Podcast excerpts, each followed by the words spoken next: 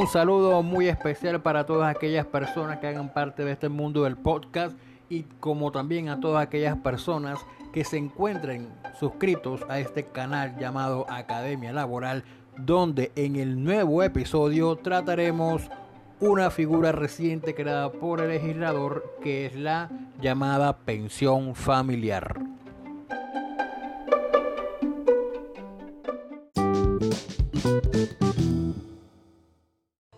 Para empezar hay que decir que esta figura de la pensión familiar fue creada por el legislador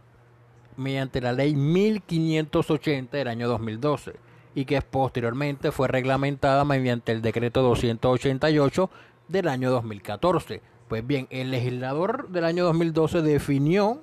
la pensión familiar como aquella prestación económica que se reconoce por la suma de esfuerzos de cotizaciones o de aportes de cada uno de los cónyuges o de compañeros permanentes que da como resultado el cumplimiento del, del tiempo mínimo para acceder a la pensión de vejez, tanto en el régimen de prima media, que es el que está administrado por Colpensiones, como el régimen de ahorro individual con solidaridad, que está administrado por los diferentes fondos privados.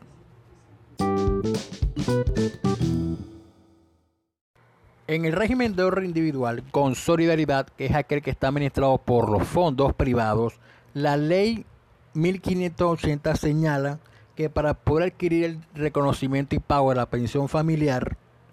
las personas, en este caso la pareja, debe cumplir con el requisito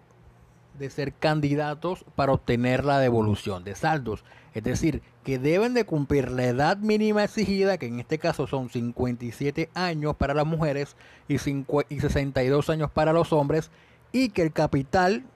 que tengan acumulado en su cuenta individual no pueda financiar una pensión de vejez. En tal caso, se suman el capital acumulado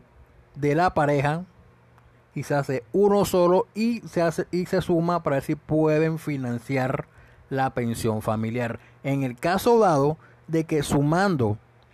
el capital acumulado por la pareja no se pueda acceder a la pensión familiar, en tal caso, entonces se tiene en cuenta las semanas cotizadas por ambos a ver si suman el mínimo exigido para poder acceder a la garantía de la pensión de vejez que señala en el régimen de ahorro individual, que en este caso son 1150 semanas.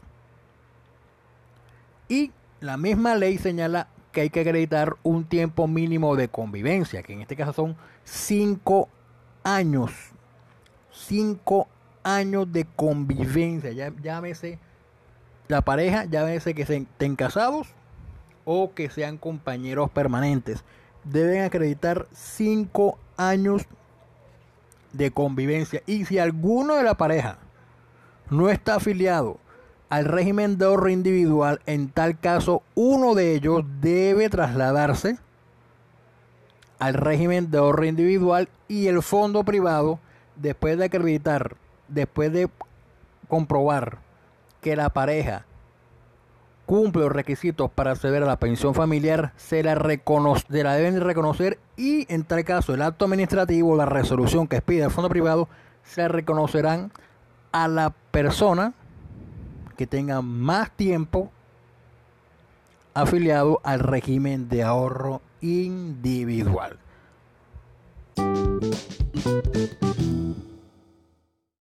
En el régimen de prima media con prestación definida, que es el que se encuentra administrado por Colpensiones, para poder acceder al, reconocimiento y pago de la pensión familiar se requiere que ambas, la pareja, tengan cumplido el requisito para poder acceder a la indemnización sustitutiva de la pensión de vejez. Para eso nos vamos al artículo 37 de la ley 100 que señala que la persona debe cumplir con el requisito de la edad reitero, 57 años si son mujeres, 62 años si son hombres y que la pareja en forma individual no tenga acreditado 1.300 semanas cotizadas al sistema. Por lo tanto, se suman las semanas cotizadas de la pareja y deben cumplir como mínimo esa densidad de semanas, 1300 semanas. Cumplido lo anterior, otro requisito que exige la ley es que acreditar un tiempo mínimo de convivencia. Son cinco años que exige la ley para que de convivencia, cinco años, cinco años de relación, cinco años de relación, llámese ya sea una relación matrimonial o de compañeros permanentes, son cinco años que exige la ley. Otro requisito y uno de los que se también y uno de los que se pasa por alto muchas personas y es que la pareja debe estar afiliada al CIBEN y calificada los niveles 1 y 2 de, esa, de, de, eso. calificada en el CIBEN en categorías un grado 1 y 2. Y otro requisito que deben cumplir la pareja es que cada beneficiario ojo, en forma, esto es en forma individual, debe acreditar que a los 45 años cotizó el 25% de la semana requerida para acceder a la pensión de vejez. Es decir, cada beneficiario debe señalarle a la administradora de pensiones, en este caso Colpensiones, que antes de los 45 años tenía como mínimo, si no me equivoco, 325 semanas, que es el 25% de las 1.300 semanas que se siguen actualmente de conformidad con la ley 797 del año 2003.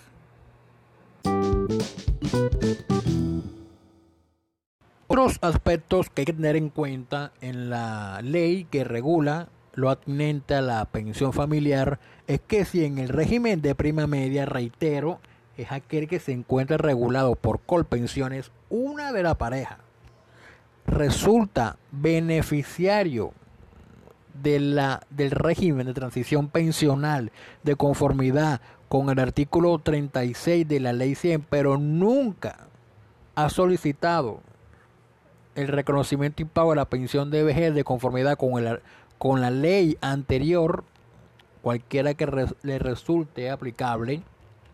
la misma ley señala que la pensión familiar no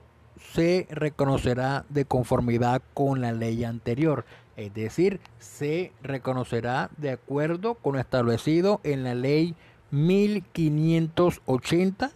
del año 2012. De igual manera, en el mismo régimen de ahorro, en el mismo, perdón, en el de prima media con prestación definida, señala que cuando la pareja a, la cual le reconocieron la pensión familiar se divorcia,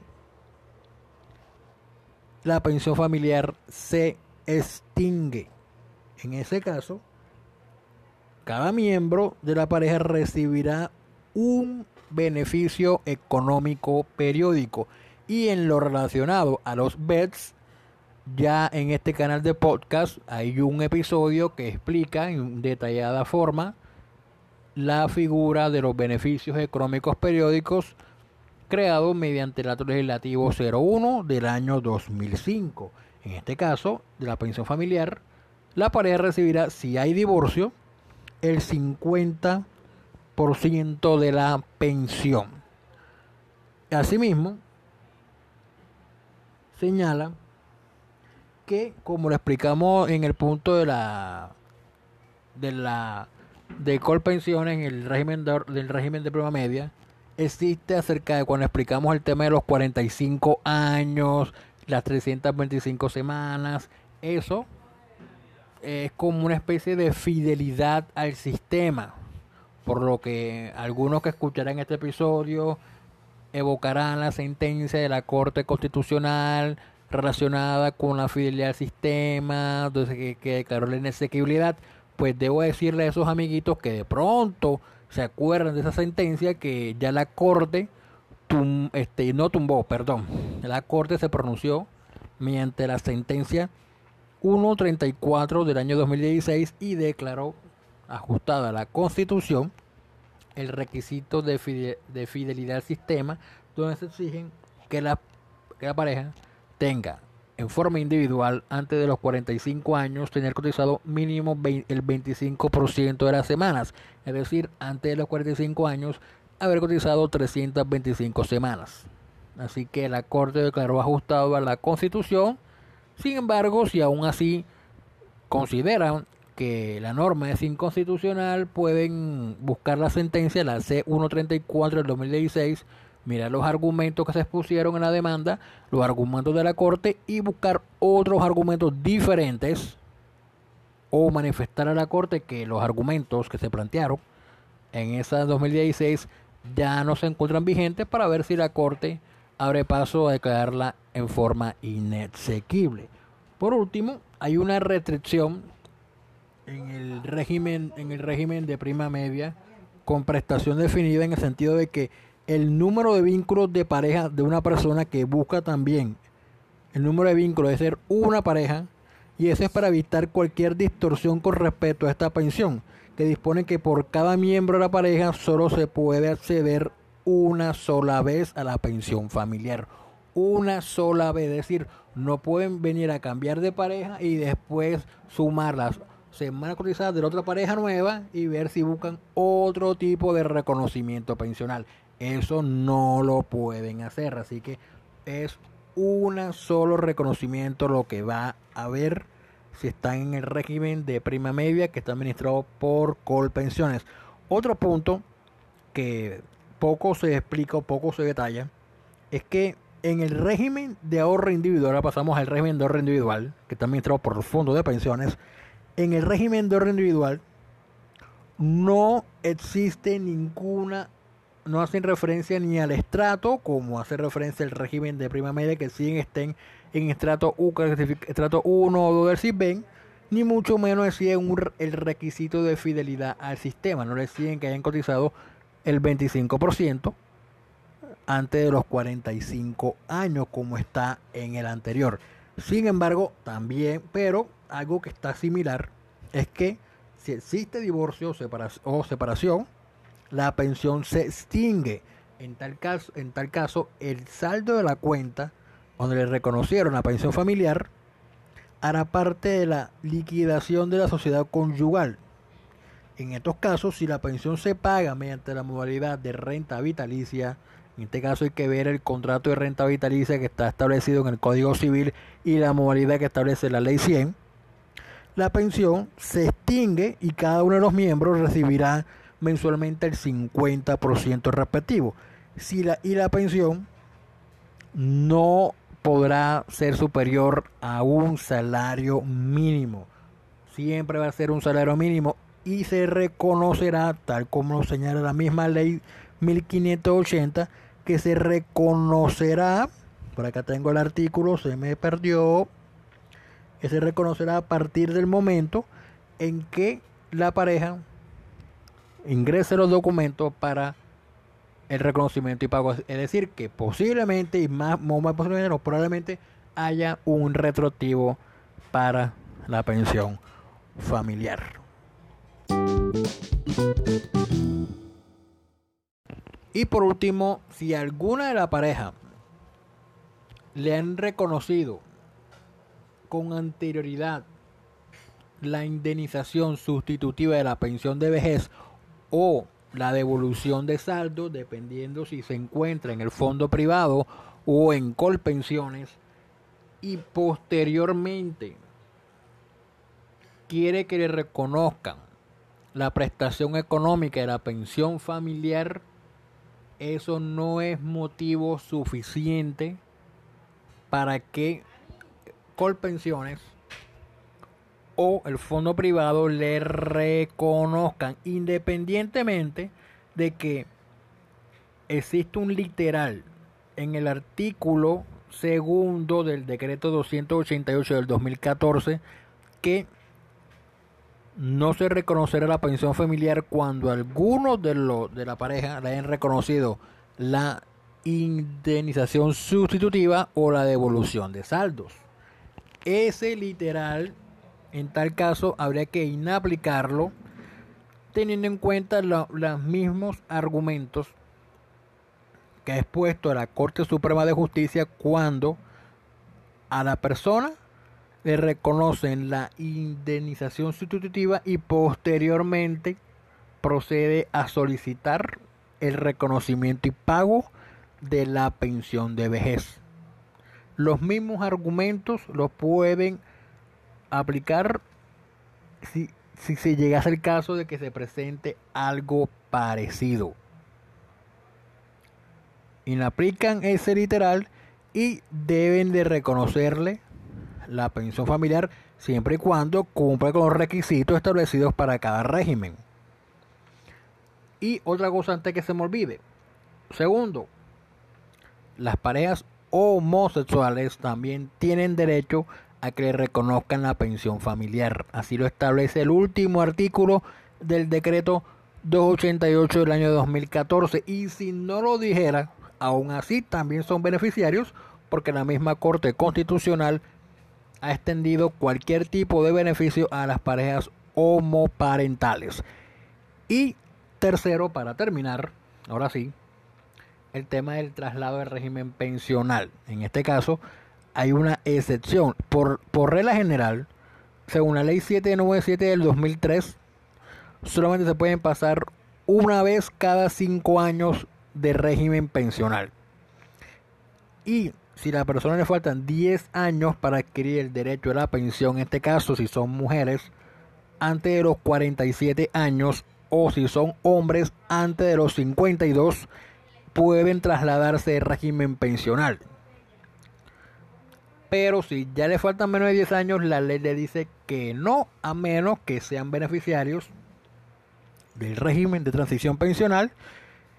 cumpliendo los 15 años de servicio por los cuales ahí se pueden pasar en cualquier momento. Y la ley 1580 señala otra excepción, que es que si una de si alguna de las dos de la pareja no está afiliada al régimen del, del otro, se puede trasladar. Y ahí resulta inaplicable la regla general de los falta, que le faltan 10 años,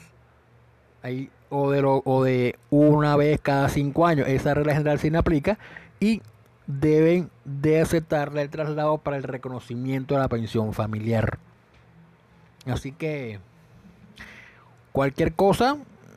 estas sido las, las tres últimas cosas acerca de la pensión familiar, que si le reconocieron indemnización sustitutiva, aún puede tener derecho a la pensión familiar, se puede trasladar en cualquier momento si el traslado va a ser para pensión familiar.